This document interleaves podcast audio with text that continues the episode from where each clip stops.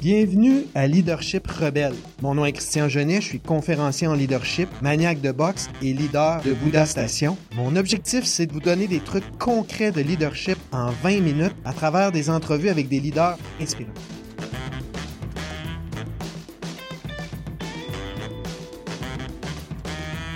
Mon invité est né au Caire. Il a immigré à Montréal avec ses parents dans les années 60, les pères de deux enfants, puis récemment devenu grand-papa. Il a étudié en dessin et beaux-arts.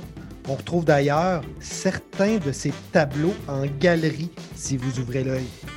Il étudie le chant classique et l'opéra depuis une quinzaine d'années. Il est aussi connu comme la voix française de Paramount Pictures au Canada.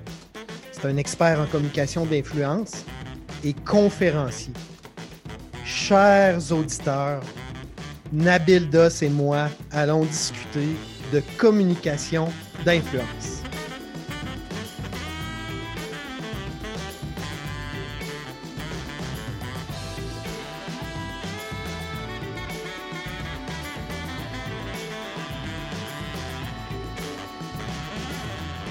Chers auditeurs, c'est une journée spéciale en ce 11 mars. En plus, il est 13 heures euh, lors de cette entrevue avec euh, Nabil Doss. On en profite toutes les deux à sa suggestion d'ailleurs à euh, vraiment avoir une pensée spéciale pour les gens qui sont morts durant cette terrible crise du COVID et encore plus ceux qui travaillent à tous les jours d'arrache-pied dans le domaine de la santé. Alors, vous avez nos pensées. J'en profite d'ailleurs pour raconter une petite histoire. Le 17 mars dernier, euh, mon entreprise Bouddha Station a perdu 100% de ses clients. Euh, nous fournissons un petit frigo connecté aux entreprises, puis on le remplit de lunch santé chaque semaine, payable via une application. Nos clients des grands bureaux ont tous fermé à cause des mesures sanitaires. Je me suis beaucoup demandé, ouf, qu'est-ce que je vais dire à mon équipe? Comment les rassurer? Comment être authentique? Comment les garder inspirés? J'ai réfléchi, je me suis posé, puis là, je me suis dit, je vais dire les vraies choses, c'est-à-dire qu'on est à risque. Je vais leur demander comment ils se sentent, puis s'ils sont prêts à se battre, s'ils veulent garder leur job, leur emploi. Puis après ça, je leur ai proposé vraiment un projet de crise motivant puis impliquant. Euh, j'ai collé à ça un mode de communication rythmé afin de mesurer nos progrès puis aussi s'ajuster. Ça a été un succès. Ce que je veux aujourd'hui, c'est démystifier avec mon invité Nabil, c'est quoi l'influence en communication? Puis comment ça peut servir un leader? Chers amis, s'il vous plaît, veuillez accueillir Nabil. Nabil, ça me fait vraiment plaisir que tu sois avec moi aujourd'hui. Merci Christian, et de mon côté aussi, euh, le plaisir est immense. Et je salue tous nos auditeurs. Euh, sans plus tarder, le round 1. Communiquer. Quel verbe d'action assez général, n'est-ce pas? Pour toi, simplement, Nabil, c'est quoi communiquer? Ben, pour définir communiquer, c'est sûr qu'on peut regarder dans le dictionnaire, mais je pense qu'il y a plusieurs couches au concept même de, la communication. Parce que ça part évidemment, lorsqu'on parle de, communication orale, ça vient du fait qu'on parle.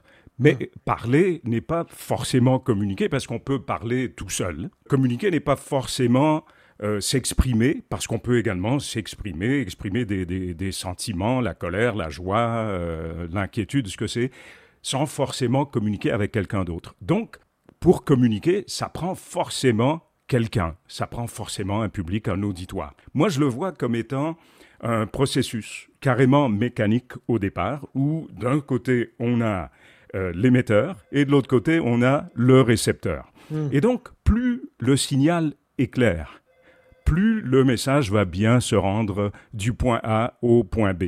Et donc, l'idée, c'est de travailler sur toutes les interférences qui peuvent euh, survenir au cours du processus de communication pour faire en sorte que la communication soit la plus claire possible. Ça, c'est le côté mécanique de l'affaire. Par contre, lorsqu'on va dans la subtilité, vu qu'on parle à des à des leaders, à des gestionnaires, et, ça s'adresse en fait à tout le monde, c'est qu'il y a une très grande différence entre euh, la communication qu'on appelle transactionnelle, c'est-à-dire tout simplement d'échanger de l'information, et la communication d'influence. Hmm. La communication d'influence, c'est d'être en mesure de pouvoir échanger sur une base où il, y a un objectif Et moi, j'aime bien ajouter au concept euh, de la communication d'influence euh, l'étiquette de la bienveillance. Mmh. Donc de communiquer avec bienveillance, avec respect pour son auditoire. Et tout ça, ça fait en sorte que le leader, en fait, à la base, moi je soutiens que ça doit être d'abord et avant tout une personne qui communique. Un communicateur, euh, une communicatrice, un communicant, une communicante. Donc, euh, si je peux me permettre, je résume, l'intention est nécessaire en communication est la base euh, de ce que je comprends. Puis là, lorsqu'on parle de communication, donc, il y a minimum deux personnes.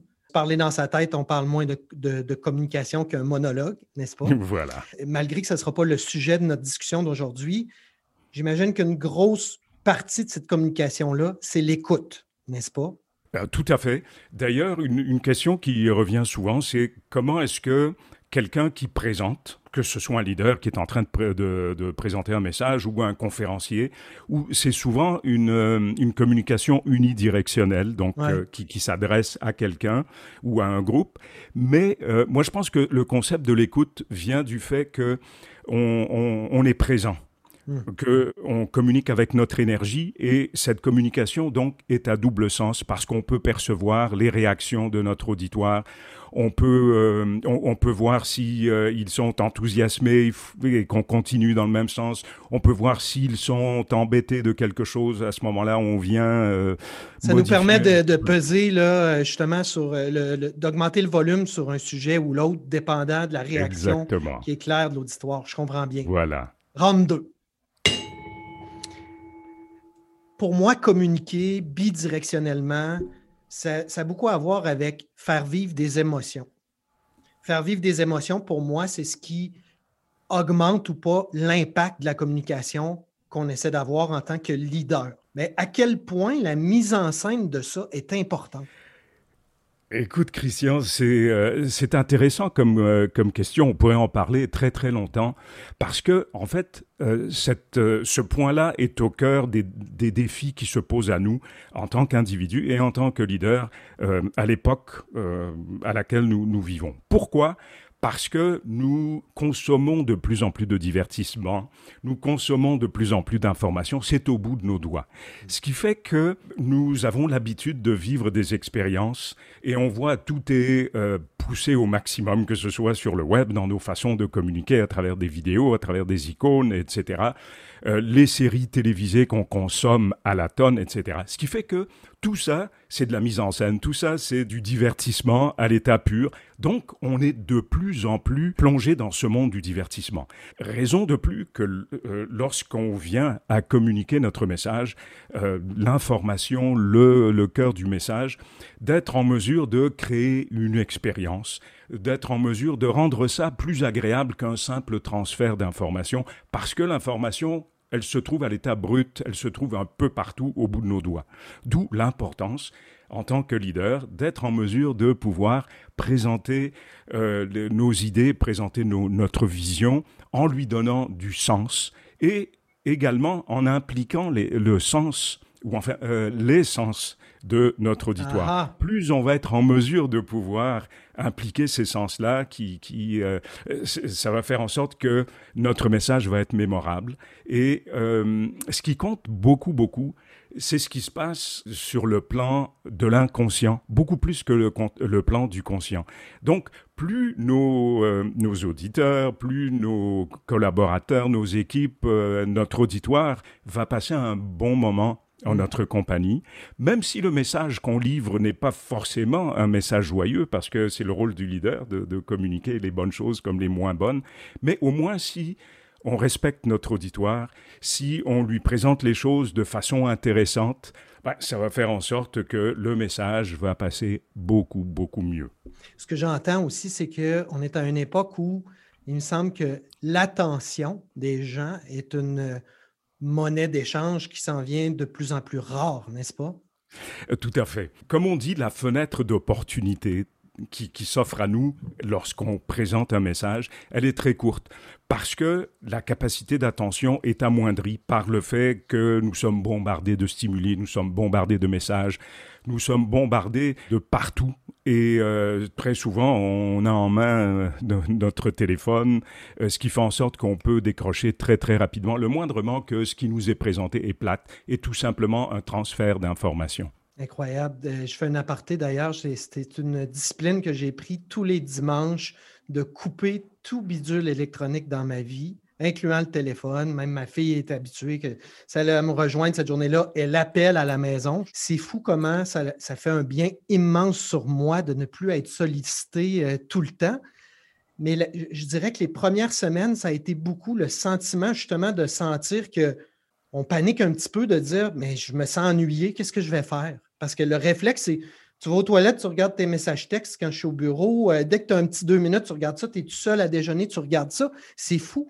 Puis la journée où tu arrêtes ça, ben là, ah, ben tiens, je, vais commencer un casse-tête, je vais recommencer un nouveau livre euh, et tu acceptes des fois qu'il y a des moments où tu puisses réfléchir et, et accepter d'être ennuyé, entre guillemets. Ah, tout à fait, et de découvrir euh, la joie du moment présent, d'être vivant, de respirer. Et je te dirais, Christian, que euh, pour, euh, pour la personne qui communique, quand on communique un message, c'est sûr qu'il faut tenir compte du fait que notre auditoire a une capacité d'attention qui est, vraiment très courte parce que cet auditoire est sollicité de toutes parts. Et donc, notre rôle est de rendre notre communication plus intéressante que tout le reste. Donc, si notre message est bien présenté, notre présentation est, soit belle, soit originale, sorte de l'ordinaire, ça va faire en sorte que la capacité d'attention va être vraiment, vraiment euh, euh, centrée sur ce qu'on a à, à, présenter. Parce que notre cerveau, lui, il vagabonde à partir du moment où ce qu'il voit, ce qu'il entend est soit répétitif, soit monotone, soit tout simplement plate. Mhm. Mais d'ailleurs, les meilleurs discours, quand on regarde les meilleurs discours de l'histoire, euh, ça, me rappelle un concept, un mot que Nabil, tu viens de donner, c'est répétition. Euh, si on passe à Barack Obama, I Have a Dream, qui avait repris un peu la façon de faire à l'époque euh, du plus grand orateur, je pense, euh, qui, a existé, qui nous a aidé à, mettre fin, disons, un mouvement qui a mis fin à la ségrégation des Noirs en Afrique puis en Amérique. Ça a été une phrase répétitive de plusieurs fois, je ne sais pas combien de fois Martin Luther King l'a répété, I have a dream, I have a dream. Ça, ça amenait les gens à vraiment se coller à son rêve, justement. Alors, la répétition, c'est important si ça fait un sens avec l'intention qu'on a. Voilà. Et je crois que ce qu'il faudrait souligner, c'est que la répétition, oui, elle a une très grande force à partir du moment que ce qu'on répète, la phrase clé qu'on répète, qui peut être un slogan, qui peut être un leitmotiv, qui peut être une idée forte qui, qui revient, qu'elle soit dite avec intention, qu'elle soit habitée. Deuxièmement, je te dirais que cette, euh, cette répétition euh, doit être faite de différentes façons. C'est-à-dire que dans notre auditoire, c'est pas tout le monde qui traite l'information, qui, qui, comprend les choses de la même manière. Donc, de répéter de façon visuelle ou de façon auditive, ah. euh, avec des exemples différents, ça vient non seulement nourrir la variété dans notre présentation, mais ça vient étoffer notre message et faire en sorte que les gens soient vraiment captivés, peu importe leur façon de traiter l'information, qu'il soit visuel, auditif, euh, que ce soit euh, de, toutes les façons qu'on pourrait subdiviser les types euh, de l'apprentissage, eh bien, ça permet de pouvoir toucher un maximum de personnes. C'est drôle, c'est une conversation que j'ai souvent avec des gestionnaires dans mon entreprise de leur dire, donnez l'information une fois à vos collègues, et la répéter sur le même canal de communication, même si c'est 30 fois, ça compte pour une fois. La répéter, pour que ça ait vraiment un impact, il faut changer le ton, la méthode, le canal de communication.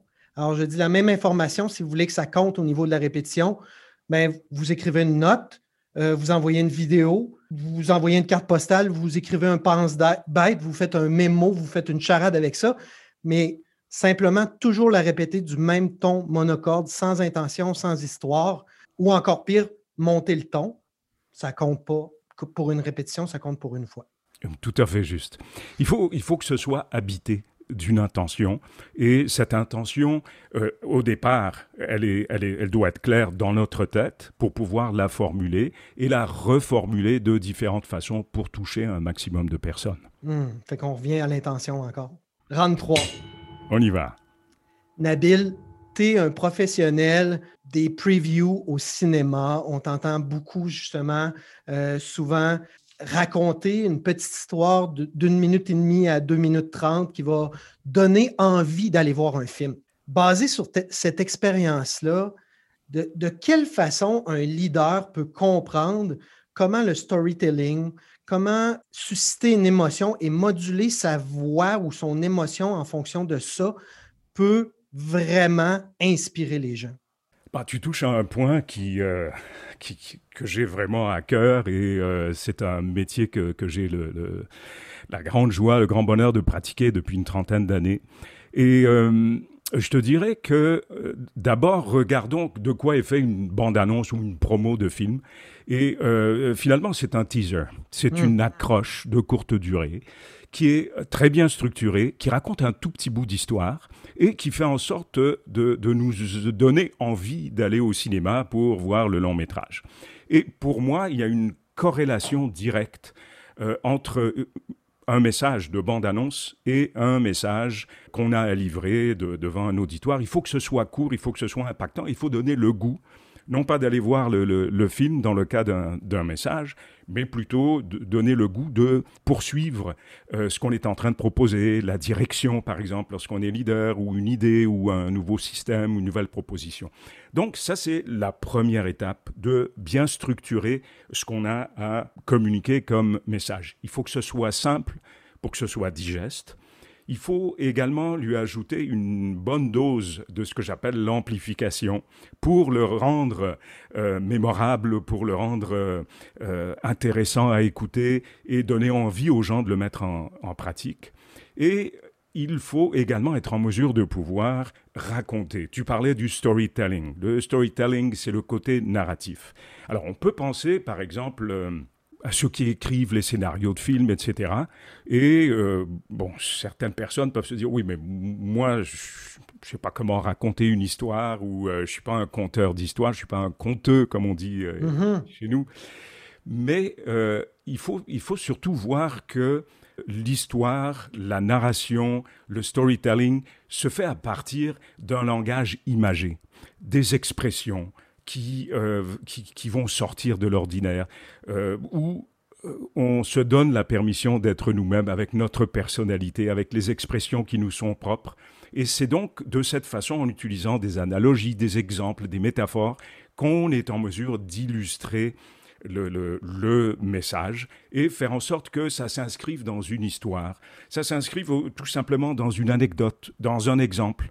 Et c'est comme ça que les gens vont se connecter, se brancher euh, au message qu'on leur propose. Ça amène souvent beaucoup d'empathie où les gens se mettraient dans la peau d'eux ou euh, voudraient vivre à la place du personnage pour mieux comprendre, je pense.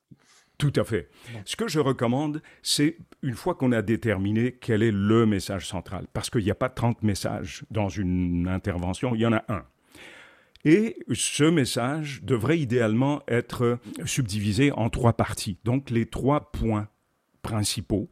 Et chacun de ces trois points euh, devrait idéalement être illustré par une anecdote, une histoire, un exemple concret. Hmm. Et c'est comme ça que tout prend vie. J'ajouterai à tout ça le point que tu as soulevé, la voix. La voix, c'est un instrument, c'est un instrument mécanique. Comme je disais tout à l'heure, la communication, il y a le côté mécanique d'abord, mais après, ça devient plus subtil, on rentre dans l'intention, et c'est pareil pour la voix. Qu'est-ce que... Et là, j'ai et là, je te vois venir. Et là, je te vois venir. Voilà. Je, me permets de te couper à dire. Oui, je t'en prie, vas-y. Il, arrive quoi lorsqu'on dit Oui, mais Nabil, je suis né avec une voix X, puis qu'est-ce que je peux faire? Oui, ben voilà. D'abord, c'est une question d'instrument. Et euh, on a chacun notre, euh, notre héritage, euh, l'héritage qui nous vient de nos parents, de nos ancêtres, et qui fait en sorte que nous disposons d'un certain type de voix, qui peut être agréable, qui peut l'être moins, qui peut comporter certains problèmes. Mais je te dirais, Christian, que la majorité d'entre nous, humains, n'aimons pas notre voix.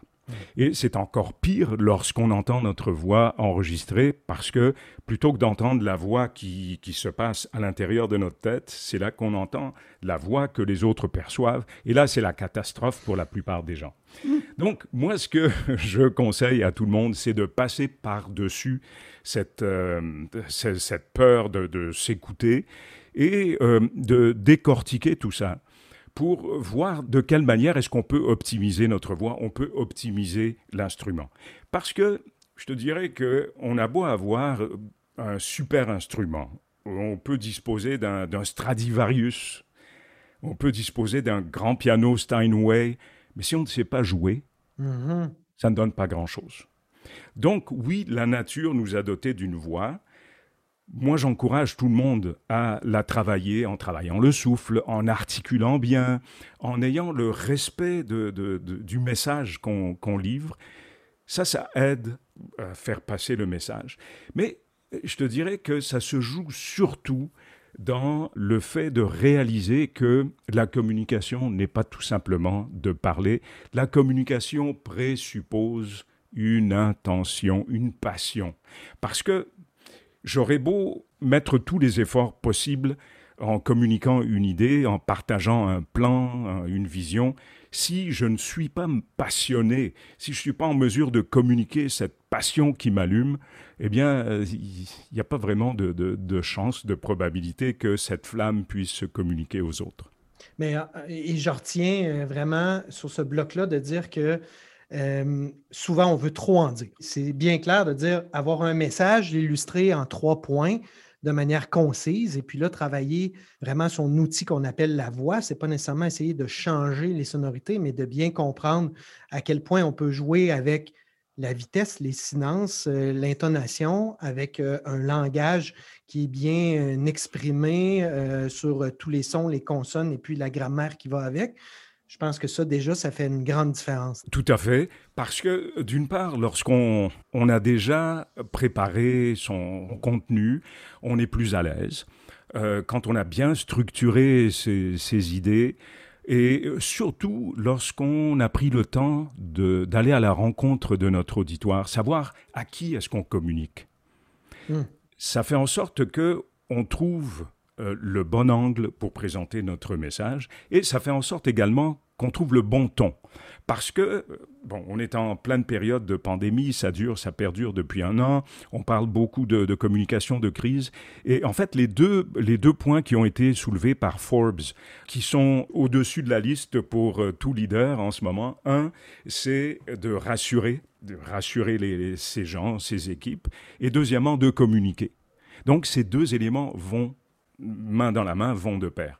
Ce qui fait que euh, c'est sûr que dans une période comme celle-ci, bah, il faut donner euh, la préséance euh, à la bienveillance, euh, à l'écoute, à bien comprendre le côté émotif des gens. Mmh. Parce qu'il n'y a rien de pire que de passer à côté d'une occasion de communiquer parce qu'on n'a pas adopté le bon ton, parce qu'on était trop agressif, qu'on était trop mou, qu'on ne on n'a pas réussi à comprendre comment se sentait notre auditoire au moment où on lui présente le message.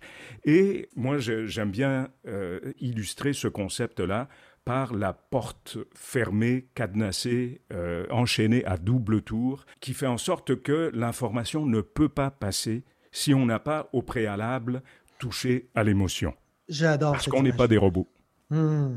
Comme s'il fallait avant placer, disons, il y a un timing, mais il faut aussi euh, bien placer euh, les choses avant d'annoncer des nouvelles ou de bien communiquer. Il faut placer l'auditoire pour être prêt à recevoir cette communication-là, right? Tout à fait. Et, c'est un exercice qui nous force à sortir de, de nous-mêmes et à éviter de, de, trop euh, penser les choses en fonction de ce que nous savons et plus euh, préparer notre message en fonction des gens à qui il s'adresse. D'où là, justement, la nécessité de se préparer pour quand vient le temps de livrer le message, d'être en mesure de lire l'auditoire, puis de comprendre le timing, puis d'appuyer un peu plus sur la préparation si c'est nécessaire, si on le ressent plus, ou de, de, visser un peu plus sur le point 2 de nos trois points d'histoire parce qu'on sent que ça passe plus carré ou quelque chose du genre. Exactement. Et plus on permet, euh, justement, si tu permets que j'ajoute euh, cet élément-là, plus on, connaît notre auditoire, plus ça nous permet d'être original et de sortir des sentiers battus. Parce mmh. qu'on arrive à délimiter la zone dans laquelle on a le droit de pouvoir euh, sortir un peu de, euh, la ligne, de la ligne droite. Alors que lorsqu'on ne connaît pas notre auditoire, eh bien, des, blagues peuvent retomber à plat. Euh, on peut toucher à la susceptibilité, à certaines sensibilités qui sont importantes. Donc, euh, moi, je surlignerais euh, en, couleur euh, cet élément-là de bien connaître son auditoire avant de penser pouvoir entrer en contact avec. Parce que, clairement, lorsque je m'adresse à ma fille de 20 ans versus à ma conjointe, avec des collaborateurs ou avec des employés, j'ai pas du tout le même ton, le même message et non plus la même émotion, right? Ah oui, euh, tout à fait. Bon, et donc ça compte euh, sur le plan générationnel parce que il y a de très très grandes différences entre les générations maintenant parce que le progrès avance euh, à pas de géant, d'une mm-hmm. part. Mais il y a également le fait qu'avec la mondialisation, avec euh, la mobilité des populations, ben, on se retrouve à communiquer à un ensemble de cultures, de croyances, euh, et, plus on est en mesure de pouvoir euh, s'assurer de répondre à ces susceptibilités, à ces différences culturelles, ben, plus on se rapproche du message universel qui sera reçu de façon positive par un maximum de personnes. Hmm, je vois. Round 4, Nabil, c'est mon préféré.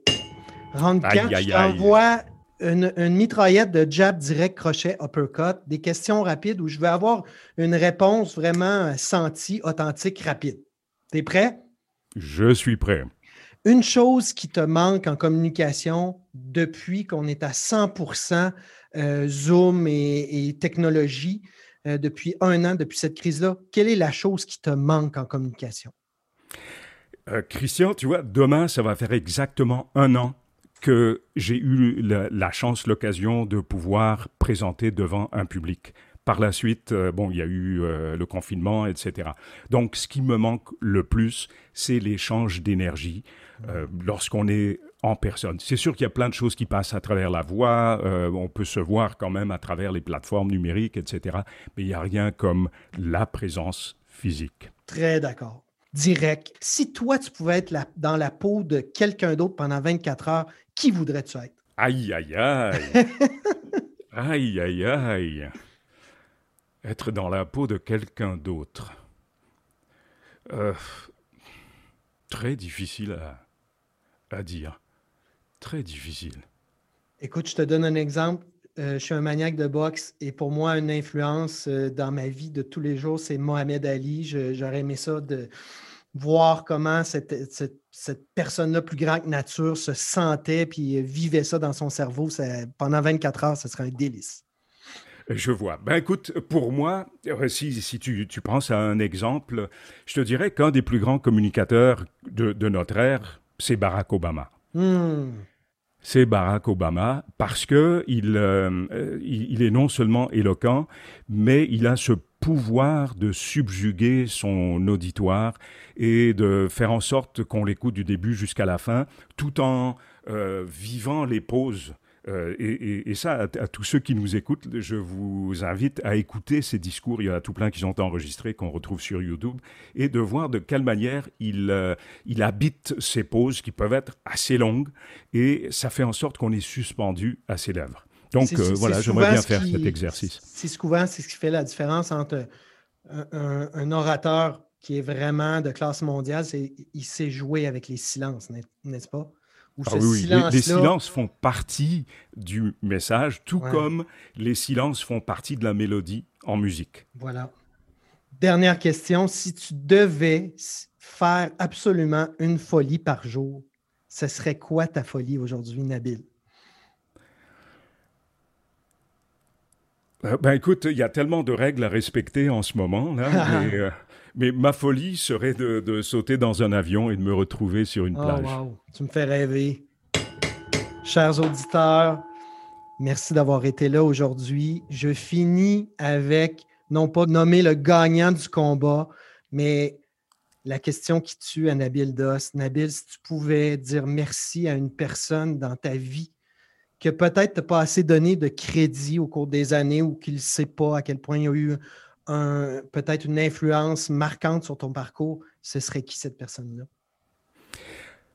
Euh, ben avant d'arriver à cette personne, euh, bien sûr, mes parents m'ont m'ont nourri, euh, on nourrit mon imaginaire, ma personnalité, et donc c'est vraiment, je pourrais pas passer à côté de ça. Mais je dirais que mon épouse Sylvie a cru en moi. Et là, il y a vraiment une question de choix. Euh, donc, elle m'a choisi et elle a choisi tout ce qui venait avec, avec tous les défis euh, d'être à son compte, d'avoir à se réinventer tout le temps, euh, de passer par par-delà les crises économiques, etc. Et donc m'appuyer et malgré tout faire en sorte que je puisse voyager, être très souvent à l'extérieur de la maison. Donc je, lui dois une fière chandelle. Wow, inspirant. Merci, euh, Nabil. Vraiment de t'être joint à moi aujourd'hui puis d'avoir donné des trucs vraiment concrets pour euh, les fans, euh, les, auditeurs de Rebelle Leadership. c'est un délice non seulement d'entendre ta voix, mais surtout d'en apprendre. Moi-même, j'ai pris des notes à même notre entrevue. C'est fou. merci du partage. Merci à toi pour cette belle invitation et euh, je souhaite bonne chance à tous ceux qui nous écoutent dans leurs prochaines interventions. Pensez tout simplement à être présent et euh, avoir du plaisir parce que votre auditoire va vraiment le ressentir. Hmm. Chers auditeurs, avant de peser sur stop, abonnez-vous sur Spotify pour ne pas manquer le prochain épisode, mais surtout, N'hésitez pas à connecter avec moi sur LinkedIn où j'écris une chronique sur le leadership tous les mercredis matins. Et comme dirait mon invité Nabil Dos, les limites de votre influence sont déterminées par votre capacité à exprimer votre génie.